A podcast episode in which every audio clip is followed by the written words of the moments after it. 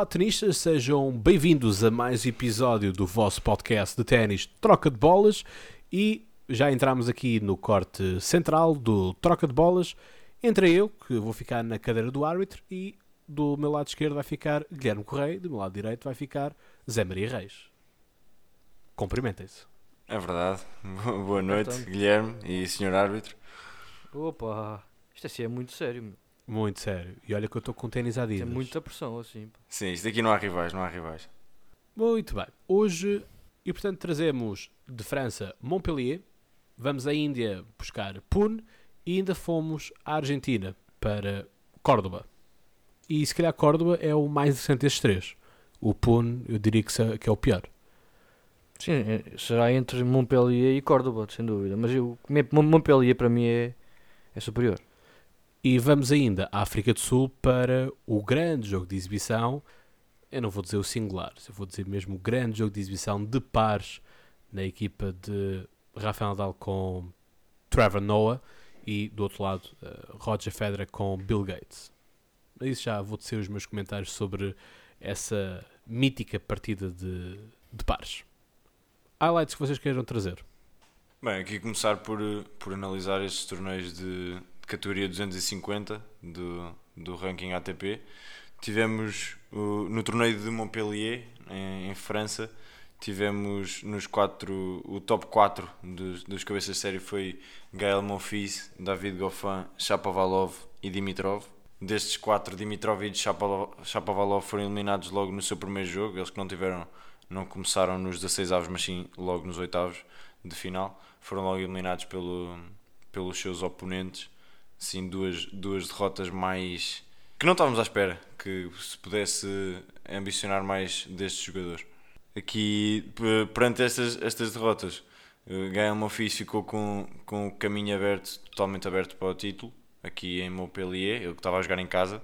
P- Ele pareceu sempre bastante confortável, nunca teve grandes adversários à sua altura. Ele só teve uma vez e foi logo na primeira ronda de jogar 3 sets frente a, a Manarin. Depois o adversário mais cotado foi Krajinovic, número 39, o que diz bem daquilo que foi a- as dificuldades do, do francês.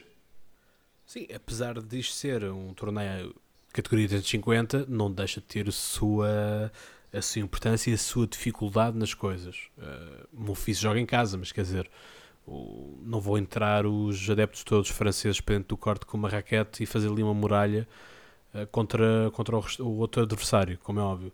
Mas lá está. As coisas são, são para caminhar uh, passo a passo, não é? ronda a ronda. Uh, são torneios que duram menos tempo. Claro, são, são torneios que, que distribuem menos destaque. pontos e por isso muitas vezes, e foi o caso destes, destes três, vemos jogadores eh, de nível superior como, de, como por exemplo Medvedev ou os Big Three que preferem não jogar este, este tipo de torneios, mas, mas são, são competições que têm imenso valor e, e muitos, quem dera a muitos ganhar muitos torneios de 250.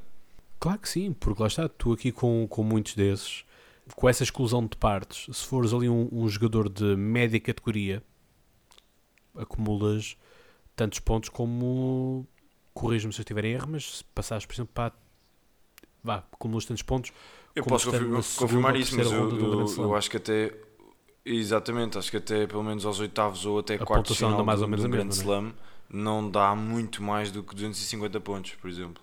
Sim, sei, eu sei que a diferença não é assim escandalosa. Eh, É um bocadinho mais, do, do de barato que seja um bocadinho mais, mas pronto. Mas é este tipo de, de componentes que são importantes e são estes tipos de torneios que permitiram, por exemplo, antecipas, Claro ganhar eh, pontuação, ganhar ranking e é assim que tu vais subindo para, pelo menos para o top 10. Não é? O próprio Medvedev também começou a trepar o- os rankings, foi assim com, com isto, obviamente com, com Masters 1000 à mistura. Eh, mas são. Claro, são começam- começam grão a sempre- grão, é? De Começamos sempre por vê-los nos portanto, estes 250. torneios. Eu aqui E já, já confirmei atenção. e os quartos de final dão, de um grande slam dão 360 pontos e os, os, os oitavos de final dão 180, por isso ganhar um torneio de, de categoria 250 está, está entre as duas Exato. fases. Por isso é que eu estava a dizer, dava de barato que fosse mais, mas também não é assim tão escandaloso. São 90 pontos, 90 pontos de, de diferença. Eh, Desculpa, 110 pontos, 110 pontos de, de diferença, 250 para 360. Mas lá está, há também o para prize uma money. fase muito Sim, para uma fase muito adiantada de um grande slam. Não, é, são muito poucos aqueles que chegam aos quartos de final. exatamente, exatamente. E às vezes é para teres isto, para ganhares importância, para, enfim, teres mais uma estátua para pôr no, no hall de entrada e pôres na sala, enfim, pôs lá as moedas e a, e a carteira quando, quando chegas a Exatamente, casa. exatamente. Sobretudo para ganhar confiança. Uh, ganhar títulos, O ritmo. ganhar forma, ganhar, ganhar tí- títulos, claro, claro que é importante. Mas, por exemplo, o Monfils, não sei se chegou assim tantas vezes a quartos de final de torneios de Grand Slam. Por exemplo, lembro-me perfeitamente de, ver agora, quando ele ganhou o Montpellier, que o é o jogador que, que igualou Nadal com 16 anos consecutivos a jogar pelo menos uma final por época. E, jo- jogador, e Monfils não é um jogador que esteja assim, tão bem cotado, nem com, com um passado histórico, com grandes resultados a nível de, de vitórias e de finais jogadas. Ele, ele já jogou muitas finais, ganhou poucas, mas pronto, é, é simplesmente também é histórico o facto de ele estar 16 anos consecutivos a jogar pelo menos uma final por época. É um feito que ele conseguiu e ganhou o Montpellier em casa e dos 250 para ele fazer esta caminhada que ele já disse que o objetivo dele é ficar dentro do top 5 eh, no final da época. Sim, ele ainda fala na, na possibilidade e diz-se capaz de, de ainda ganhar um grande slam e, e por isso estas caminhadas e estes pontos são importantes até para, para chegar como cabeça de série ou como um bom nível de cabeça de série a este tipo de torneios, a- aos torneios maiores. Outro destaque para mim pá, é Shapovalov. Shapovalov este ano tem começado muito mal a época. É verdade. Mais uma vez a perder boa- na primeira Ele fez uma boa TP Cup e até, eu até achei que ele pudesse, e foi minha aposta até no, no Australian Open, achei que ele pudesse fazer um, bom grande slam, mas, mas realmente ele desiludiu nesse e continua a desiludir, realmente baixou muito o nível. Sim, perdeu com, com um pós-pisil que acaba, acaba por chegar à final. Um ano, um ano certo depois de, de, de ter sofrido uma operação que podia ter acabado com a carreira. Uma, uma operação parecida com a que Andy Murray fez.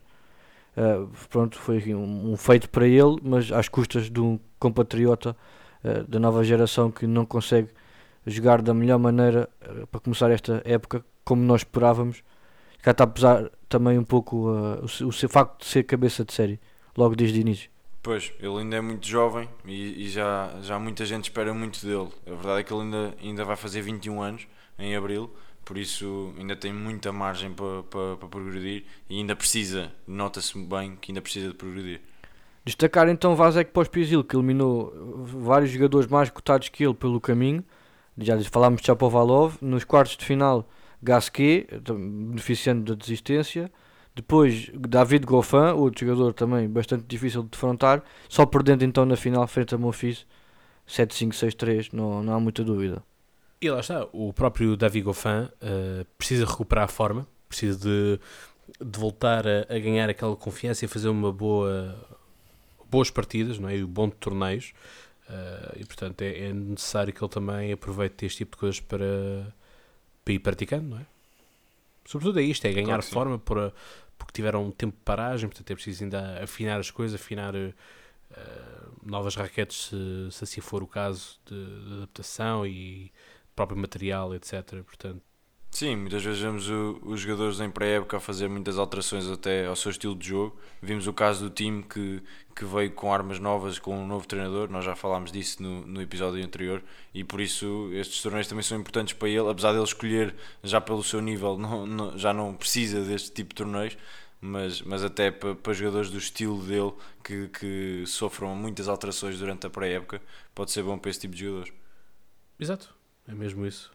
Muito bem, se calhar passamos aqui para, o- para o ATP de Puno. Vamos é? então num tapete voador. Exatamente, assim de França para a Índia. Passamos de um portanto, quadro bastante competitivo, vamos Para o para, fraco outro de que Jesus. É, foi, este aqui é um quadro muito, muito fraco.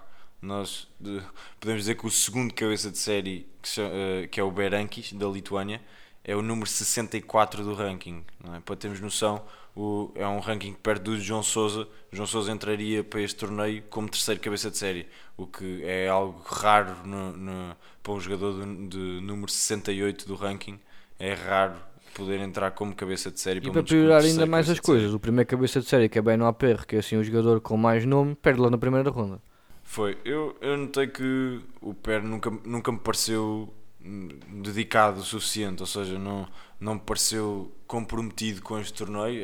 É, é, lá está, a tal questão dos pontos, muitas vezes eh, é, por uns é valorizado, por outros é mais desvalorizado. Aqui Per notou-se claramente que não, não, não fez o forcing para, para passar esta ronda e, e abdicou, entre aspas, de, de se calhar fazer uma, uma progressão maior neste torneio para estar até mais preparado fisicamente, quem sabe, não sei. Por isso perdeu logo na primeira ronda, frente a um jogador de número 166, o que revela que, que era totalmente acessível para um jogador do nível de Per. Sim, é que reparem lá uma coisa. Nós temos. Vamos para a Índia, quer dizer, a Índia não tem uma forte e grande cultura tenística. E, portanto, trazer os jogadores para, para este país, que está numa situação política conturbada, em que temos uh, manifestações e as coisas estão muito complicadas a nível da estabilidade governativa. Enfim, o tempo, não sei que tempo é que lá estará. Quente, tudo, com certeza. Sim, mas pronto, mas, é, mas essa, tudo isso pesa na, na componente da escolha. E isto já falei muitas vezes no, na altura do podcast Conversa com, com os diretores do, do Millennium Steel Open. E muitas vezes aquilo que faz diferença é o bom feedback que se vai deixando da experiência.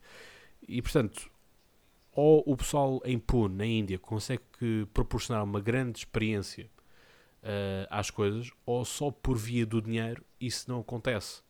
Uh, nós sempre temos o Doha, por exemplo, aí temos os, o Qatars e, e Arábias Sauditas pelo, pelo meio dos calendários. E além de serem países com muita capacidade financeira de pagar, é? uh, para que pagar só o cachê de, de, de determinado tenista lá jogar, mas conseguem proporcionar todo um outro ambiente, toda uma outra festividade.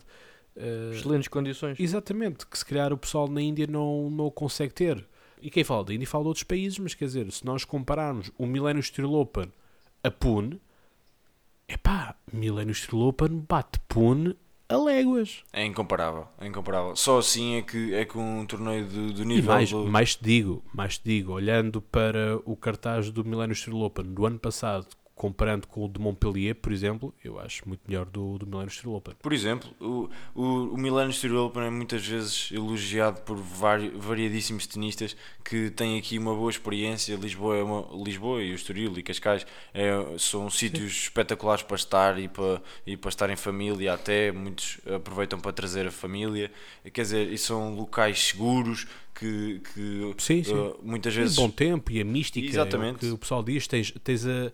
É que tu ali no Estoril tens o mar, mas se andares mais 5 km tens a, tens a montanha, não é? Portanto, tens tudo isso para, para se resolver. Eu lembro-me há dois anos, por exemplo, uh, Tsitsipas, João Souza e mais outros dois tenistas, agora não me estou a recordar quem.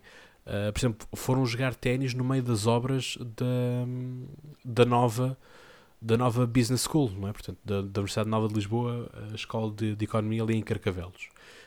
Um, o João Zilhão disse, inclusive, no, no podcast Conversa, que uh, muitas vezes aquilo que se faz de negociar é oferecer um quarto especial para os pais do jogador, por exemplo. Portanto, são todas. Uh, se, lá está, se não podes, uh, numa situação de gastar muito com caixas a pagar, procuras proporcionar, mimar com estas, com estas partes. E daqui o, o Hotel Miragem, um hotel de 5 estrelas ali no, em Cascais, uh, consegue proporcionar esses tipos de, de, momentos e, portanto, lá está, são esse tipo de, de coisas que o pessoal quer também uh, ser proporcionado. Já para não falar do, no, do nosso povo, que, pá, do, dos povos mais friendly, mais amigáveis que existem ao redor do mundo. Sim. Só para fazer aqui uma pequena comparação, já que falámos no Millennium Street Open, Gerasimov, ano passado, foi o último jogador a entrar no qualifying cá no Estoril Open. E foi eliminado. E foi, e foi eliminado na primeira ronda de qualifying. E foi o, o finalista vencido de Pune.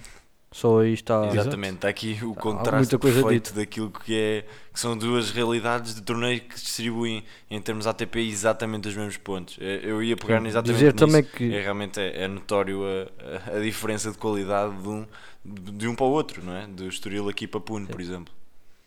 Dizer Sim, e... também que Gerasimov, quando veio cá, estava muito mais mal cotado no ranking do que quando está agora em Pune. Ele já está bem dentro do top 100, na altura estava 168, se não me engano.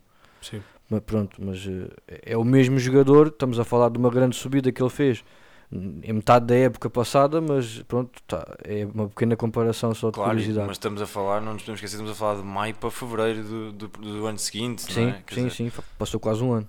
É, é uma diferença muito grande para, para, para um jogador. E assim Vezeli voltou às vitórias que já não ganhavam um jogo, um, um torneio há 5 anos. Foi uma boa vitória aqui para, para Vezeli teve tudo para, para vencer este torneio, não é? Teve eh, o, o, o perfil perfeito para, para poder vencer este torneio que foi, foi tendo baixas nos seus cabeças de série que já, já não eram muito bem cotados e por isso Vezeli teve aqui um percurso, um bom percurso para vencer este torneio. Sim, aproveitou a oportunidade e juntou mais um título e a melhorar a confiança também para o futuro que se avizinha. Exato. E pronto, não podemos esquecer que estamos aqui na, na ressaca de um, do grande slam, não é? Uh, o enquadramento ainda de, do Millennium Steel Open encontra-se na mesma semana que o, que o torneio de Munique. E Mas é antes de um grande slam, não depois. Sim, sim, sim, sim, mas lá está, mas deixa-me acabar o, o raciocínio. Portanto, na mesma semana tínhamos antigamente uh, Estoril, Munique e tínhamos Istambul. Istambul também era um, um torneio que trazia bons jogadores e Istambul saiu do circuito e, portanto, Lisboa conseguiu beneficiar com isso, não, como também o fez com, com o turismo. E a questão é que o Estoril está no meio entre dois Masters 1000, o de Madrid e o de Roma. Mas está, está antes de um grande slam, portanto estás numa fase de aquecimento, de preparação, de testes para a prova, a prova rainha do, da terra batida, o Roland Garros. Exatamente, exatamente. E vamos então para Sul, porque não estamos já a fazer aqui nada na Índia, vamos então para Córdoba, na Argentina. Aqui foi, foi um quadro que, quer dizer, foi muito daquilo que era o esperado, no- olhando para, o- para o top 8, de- aconteceu tudo da forma que seria de esperar. Nós temos o exemplo no, até aos quartos de final, apenas dois no- nos quartos de final, explicar só que é quando supostamente os, to- os top 8 ficam só os top 8 a jogar entre si. No- nos quartos de final apenas dois dos jogadores caíram, que foi Guido Pelha, o número 2, e Fernando Verdasco, o número 7. Por isso vê-se aqui o, aquilo que aconteceu, bateu muito certo com aquilo que eram os rankings dos jogadores. E curiosamente foram dois jogadores que se defrontavam no quarto de final. Exatamente, exatamente. Por isso uma- um dos quartos de final ficou refém de qualquer, de qualquer cabeça de série. Com essa série, é isso mesmo. Depois nas, nas meias finais, apenas o número 2 não esteve presente, do top 4, não é? Que mais uma vez dizer que nas meias finais é suposto os top, o top 4 encontrar-se e apenas o número 2 não esteve presente, eh, que, que era o Guido Pelha, que já tinha sido eliminado antes, e por isso, mais uma vez, a notar-se que foi um quadro que decorreu de forma natural. Sim, aqui Guido Palha talvez a maior surpresa por ser eliminado muito cedo, visto que ele também estava a jogar em casa. Sim, exatamente. Jogador argentino, tal como Diego Schwartzman, que acabou por chegar à final E perder? e perder, ou seja, o, tenista chileno acabou por estragar a festa dos argentinos. Chileno, que são dos maiores rivais noutros desportos, nomeadamente o futebol da, da Argentina, acabou por estragar a festa Diego Schwartzman. Já tinha feito uma grande festa só pelo facto de chegar à final, mas queria certamente ganhar a, a final em Córdoba e festejar, mas acabou por não, não conseguir. Foi. Garin venceu Diego Schwartzman. O Garin era o número 3 do, dos pré-designados. O Schwartzman era o número 1. E hum, Schwartzman ganha o primeiro set. Eu penso que 6-2. Agora não tenho aqui o resultado presente, mas penso que. Sim, 6-2, 4-6. Exatamente. E acaba com, com 0-6 para, Com para o 6-0. Garin. Para 6-0.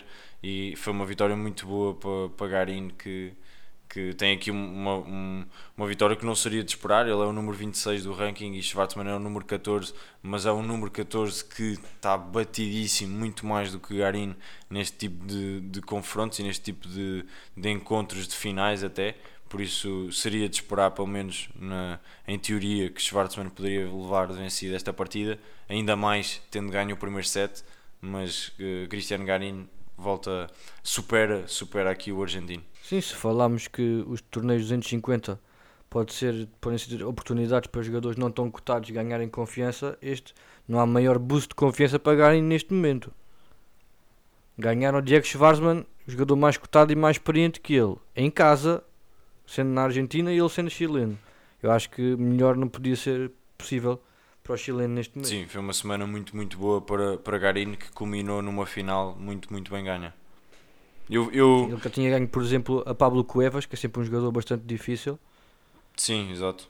De resto, não teve mais assim, jogos muito difíceis. Martin e hum, Balaz, por isso, sem dúvida, o, facto de ter ganho a Pablo Cuevas e a, e a Diego Schwarzman para culminar a semana para ele da melhor forma possível. Sim, exatamente. Eu tive a oportunidade de, de acompanhar o terceiro set, porque eu soube que a partida ia de 6-7 e, e tive curiosidade de, de acompanhar.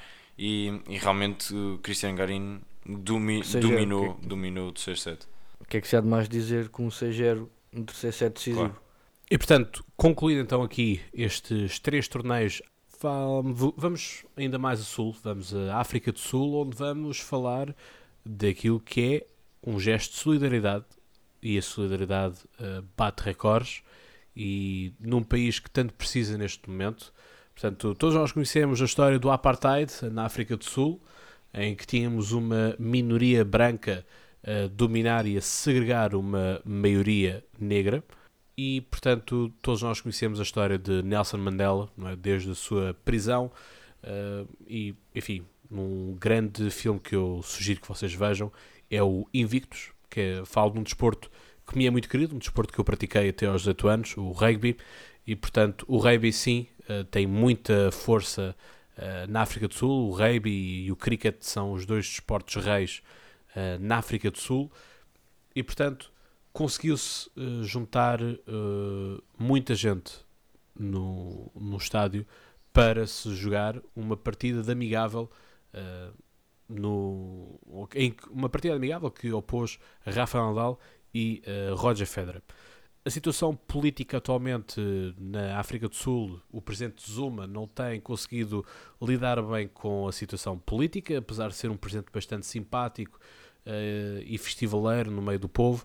Uh, neste momento estamos a ter o apartheid ao contrário, ou seja, temos a, a ter a maioria negra a segregar a minoria branca, portanto, os valores uh, da amizade uh, que Nelson Mandela procurou trazer, inclusive na nova bandeira que ele desenhou para uh, a África do Sul, vocês verão que a bandeira da África do Sul tem um Y azul bem no centro da, da bandeira e esse símbolo, esse Y que Nelson Mandela quis, uh, simbolizava a união de todos os povos, daí as várias cores que nós temos na bandeira da África do Sul. Portanto, fica aqui esta nota mais política uh, neste episódio. E bem, neste jogo de solidariedade tivemos 3,5 milhões de dólares recolhidos onde vimos, obviamente, o jogo entre Rafael Nadal e Roger Federer. Roger Federer ganhou por 2-1 e, enfim, tem algum simbolismo isto, porque Trevor Noah, enfim, um grande comediante uh, que, que, obviamente atua nos Estados Unidos, ele é uh, sul-africano e também a própria mãe de Roger Federer é sul-africana, por isso uh, foi interessante. Mas, deixa que eu vos diga, aquilo que eu mais gostei de ver foi Bill Gates a jogar. Eu confesso nunca tinha visto Bill Gates a jogar ténis. Opa, e após a postura dele tinha muita graça de ver, apesar de, enfim, Bill Gates já não ser o jovem que, que era quando fundou a Microsoft, mas, enfim, faz, a usar ali a raquete nota sempre que é o padrão do social. Nada contra, também o meu padrão não, não é muito melhor do que esse, uh, mas enfim, via-se Noah Trevor com uma outra postura, uh, enfim, parecia-me mais profissional, por assim dizer. Noah Trevor jogou com Rafael Nadal e uh, Bill Gates jogou com Roger Federer. Já pela segunda vez. Exato. O que é que vocês acharam deste jogo? Eu não tive a oportunidade aqui de ver, de ver os pares, mas, mas sei que Bill Gates é um, é um jogador de social de ténis, ele gosta muito de ténis e já, já, já participou em várias iniciativas naquilo que toca também a quando o ténis se junta a esta parte solidária, ele também é, é conhecido por isso e, e por isso é, é mais uma vez de louvar a disponibilidade que tem para ir à África do Sul fazer aqui um jogo com o Federer. De certeza que foi um prazer enorme para ele, mas relembrar que também já tem 64 anos, também não não era de esperar um grande, grande jogador, mas, mas pronto, mas é sempre giro de ver. Sim, aqui focar mais no, no jogo de singulares. Obviamente que é um jogo mais ou menos combinado, por isto é, isto é feito pela fundação do Roger Federer. Obviamente o Federer tinha que ganhar. Relembrar que isto era o, foi o refazer do, do jogo que já tinha sido feito para jogo para a África na altura em 2010, a mesma coisa, feita pelo Roger Federer e Rafael Nadal. O Roger Federer também ganhou e em 3 sets, ou seja, isto é quase combinado.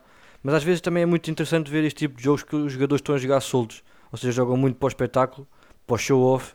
Por isso é, é sempre interessante ver um jogo entre dois campeões, grandes amigos, grandes rivais também.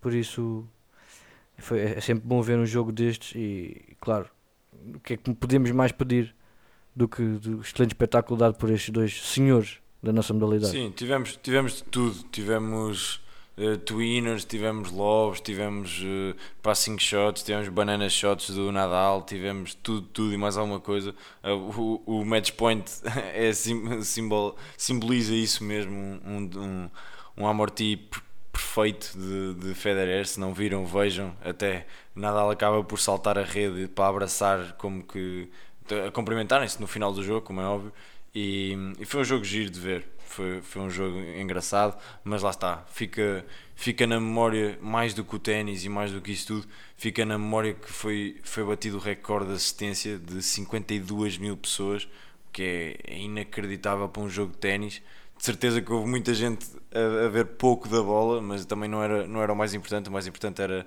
juntarem-se à causa e, e poder ajudar o, a África e a, as pessoas em África e a fundação, ajudar a fundação do Federer a ajudar a, a, as pessoas em África e as crianças em África. E por isso foi muito bonito de se ver. E, e espero que continuemos a, assistir a mais iniciativas destas. Que o ténis nisso não, acho que não há quem bata e por isso que continua assim.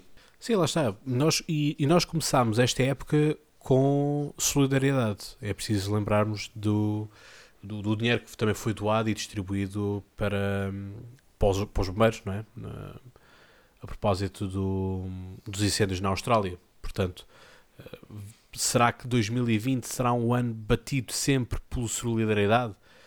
Eh, eu faço sempre a ressalva que a solidariedade é, a solidariedade é bonita, mas é feio ao mesmo tempo, no sentido de se é necessário que haja solidariedade, é porque existem problemas no mundo. Às vezes nós fizemos certas coisas, e atenção, nada contra, e eu quero que as pessoas, obviamente, continuem a poder ser solidárias, mas há que pensar quanto mais tempo é que nós vamos ser solidários, uh, porque quanto mais tempo nós formos solidários, significa que mais tempo o problema continua a existir. Uh, e portanto, procurar sempre formas eficazes e concretas de de acabar com problemas. Obviamente que há problemas que vão tardar a desaparecer ou nunca irão desaparecer, uh, como é o caso da guerra e da fome, e são problemas tão fáceis quanto não, de, não, não existir em guerras, como também temos no mundo ocidental um desperdício enorme de comida uh, que servia para alimentar todo o mundo, e portanto a riqueza existe, está mal distribuída.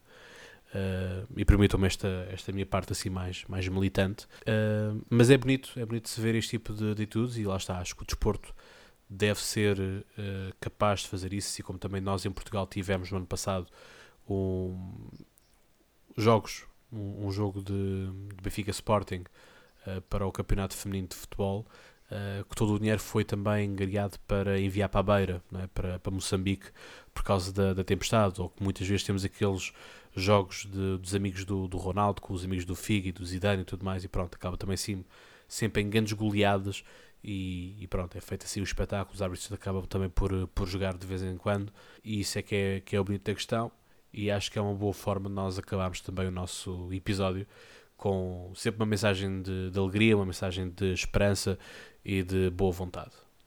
E portanto, ainda antes de sairmos com felicidade e com solidariedade, vamos sair mesmo com felicidade do ponto de vista tenístico, porque no momento em que nós uh, estamos a gravar, portanto, a, a segunda-feira, às 23 horas e 40 minutos, começou então Roterdão, portanto, um ATP 500 a ser disputado. E Zé, o que é que querias falar do quadro? Eu, eu queria falar do quadro, que, que está um quadro absolutamente espetacular. Eu, talvez dos melhores a nível de ATP 500 que eu me lembro, pelo menos, de certeza, porque eu vou dizer aqui que o, o top 8, ou seja, os 8 pré-designados, são, pertencem todos ao top 20. Temos Medvedev número 5, Tsitsipas número 6, Monfils número 9, Gofan número 10, Fonini número 11, Bautista Agut número 12, Rublev número 15 e Chapovalov número 16. Por isso temos aqui um quadro absolutamente espetacular. Eu estou muito curioso para ver vários jogadores, nomeadamente o Monfils, porque o Monfils ganhou o ano passado e para, além de ter ganho aqui Montpellier e dar aqui um, um elan a ele próprio, não é? O Monfils ganhou o ano passado o, o ATP Roterdão e significa que está a defender 500 pontos do ranking ATP, o que pode se tornar uma, um fardo que ele caminhará para ter e tem de bater, uh, não é tem de bater, mas tem de fazer muitos pontos para, para os manter. Por isso estou muito curioso para ver Monfils e estou curioso para ver outros jogadores. Também fora do, do top 8 temos Kachanov, Sinner e Aliassim. Por isso estou muito curioso. Está a partida, quem esteve a fazer estes três torneios que nós falámos do ATP 250 partirá eventualmente com alguma desvantagem a nível de Sim, cansaço, acredito que sim. Do Monfils, Monfils teve uma semana. Ou tem. Ou Monfils teve uma semana, uma semana completa, não é? De, de jogo em Montpellier e acredito que não esteja nas perfeitas condições, até por exemplo comparar com o Medvedev que não teve não teve a jogar esta semana e ele aproveitou até para, para ir para Roterdão mais cedo uhum. para, para começar a treinar. Por isso, desse ponto de vista, sim, o Monfils chega, chega mais debilitado que Medvedev. É que, isto, é, que isto, é que isto pode ser visto de duas formas. Desculpa lá estar-te a cortar, Gui. Mas é que isto tanto pode ser visto como uma forma de cansaço, como também pode ser visto como uma forma claro, de ganhar ritmo. é motivação para, para, para continuar. Isto se calhar vem sim, mais sim. rotinado sim. e tudo mais. É exatamente isso que eu ia dizer. Se de um lado falamos do esforço físico e do, do, do cansaço, do outro lado falamos dos jogadores que se calhar estão há uma, duas, três semanas sem jogar contra os jogadores que acabaram de fazer bons resultados no torneio anterior. Isso tem tudo a ver com a gestão de carreira, de época que os jogadores decidem fazer. E estamos ainda numa fase inicial da, da, da temporada e da época, por isso. Não acho que seja isso que vá pesar aqui nesta, nesta altura. Por isso, sim, se Monfils parte como, como campeão em título e vindo de uma vitória, claramente que chega com bom estado de espírito, de certeza, para, para este desafio que é Roterdão e que tem jogadores mais cotados que ele para defrontar. E claramente Medvedev é o alvo a bater, Sim, digamos assim. Nós, agora só para, para continuar a falar só um bocadinho do cansaço, nós tivemos o caso de Rublev que ganhou duas semanas uh, seguidas, dois torneios seguidos e depois até acabou por fazer uma boa prestação no Australian Open, por isso não. Sim, só perdendo, perdendo nos quartos exatamente, de final exatamente. Zverev, e por isso não. Lá está, é, ainda é muito cedo para se falar em cansaço, eu acho. Por isso vamos ter sem dúvida aqui um, um grande torneio. Dizer ainda que, que João Souza também vai participar neste torneio, mas, mas terá, como nós estivemos a falar dele, terá, terá pela frente logo na primeira ronda uh, Gael Monfils e isso vai ser muito, muito difícil para o português passar esta, esta, logo esta primeira ronda, porque João Sousa não chega aqui em ótimas condições físicas, ele continua a contas com as suas lesões e, e apresenta-se aqui um, um, um, adversário muito, muito forte e acredito que, que a prestação de João Sousa vai ficar pela primeira ronda. Sim, se falamos de um ofício que vem de excelentes resultados e de, com excelente ritmo, pelo outro lado temos João Sousa que está completamente ao contrário. Uh, só vem de, de vários, de, para, além das lesões e do, do, do, má forma física, vem de má forma de resultados, seja, vem de vários torneios a perder sempre na primeira ronda, inclusive é Australian Open, por isso não, não podes vir em pior momento, digamos assim, para este confronto, que não fiz quase certeza que... Sim, o João Sousa vem de seis derrotas seguidas, portanto foram, foram seis torneios onde não, aliás, 5 derrotas seguidas nem primeiras rondas, por isso eh, podemos logo dizer que, que está numa, num, num mau momento de forma e só, só damos os votos para que passe rapidamente este mau momento de forma e que, que seja já aqui, por mim pode já ser aqui, eh, que, se, que dê aqui uma cambalhota na sua, na sua fase e que volte a escalar um pouco mais no ranking, ele que está a número 68 do mundo. É esperar para ver. Vamos ver o que é que são 500 pontos que estão em cima da mesa são muitos, muitos pontos. Uh, e lá está. E é mais um troféu, é que eu digo. Isto é, é mais uma peça de mobiliário para se pôr na sala, ou no hall de entrada, ou na cozinha, onde quer que seja, não é? Pai, não sei. Eu imagino às vezes a mulher do Roger Federer fazer mousse de chocolate numa, da, numa das taças. O que é que tu achas, Guilherme? Acho muito pouco provável que isso aconteça. Mas não achas que a mousse vai ficar com um sabor melhor? A Mel, a Mel há pouco tempo fez um, Não, fez um o- reclame onde era o filho do Cristiano Ronaldo a fazer com duas bolas de ouro do Ronaldo as balizas, por isso é tudo possível. E as taças de, de- do ténis até têm a vantagem de dão melhor para postes, por isso nesse aspecto poderá ser até melhor. Epá, mas depois podem ficar amolgadas, pá. Sim, não convém. Isso, isso não, por isso que eu estou a dizer, tipo, para bater ali as claras em castelo, pôr ali o chocolate quente e tal, envolver aquilo tudo, meter as gemas, meter os ovos. Sim, claro que uma batedeira não, não queria danos nenhuns no. no É, é Sim, por dentro. convém não convém é não dentro. Ok. Mas, Não, não, é por dentro, por dentro ninguém vê. Sim, também é verdade. Claramente tens boas ideias, tu. E, e vocês se beberem eh, um espumante ou um champanhe num, num copo de, de cartão do- dos cafés ou se beberem num- numa flute, não é? O champanhe sabe totalmente diferente. Por isso, não sei até que ponto a mousse de chocolate não saberá de forma diferente. Não bebidas alcoólicas. Sigam o exemplo do Guilherme Correia e não bebam álcool. Ou se beberem, bebam moderadamente. Sim, claramente não podia ser patrocinados por cervejas. Pode sim, porque tens cervejas eh, zero. zero Ah, álcool. pronto. E, e já agora a Heineken vai estar no Millennium Steel Open e a Heineken vai fazer as festas da noite. Portanto, Heineken, se tiver alguém da Heineken a, a ouvir-nos, bom, podemos ser patrocinados, não temos problema nenhum com isso. É uma, é uma questão de falarmos. E bom, Negociar números. sim.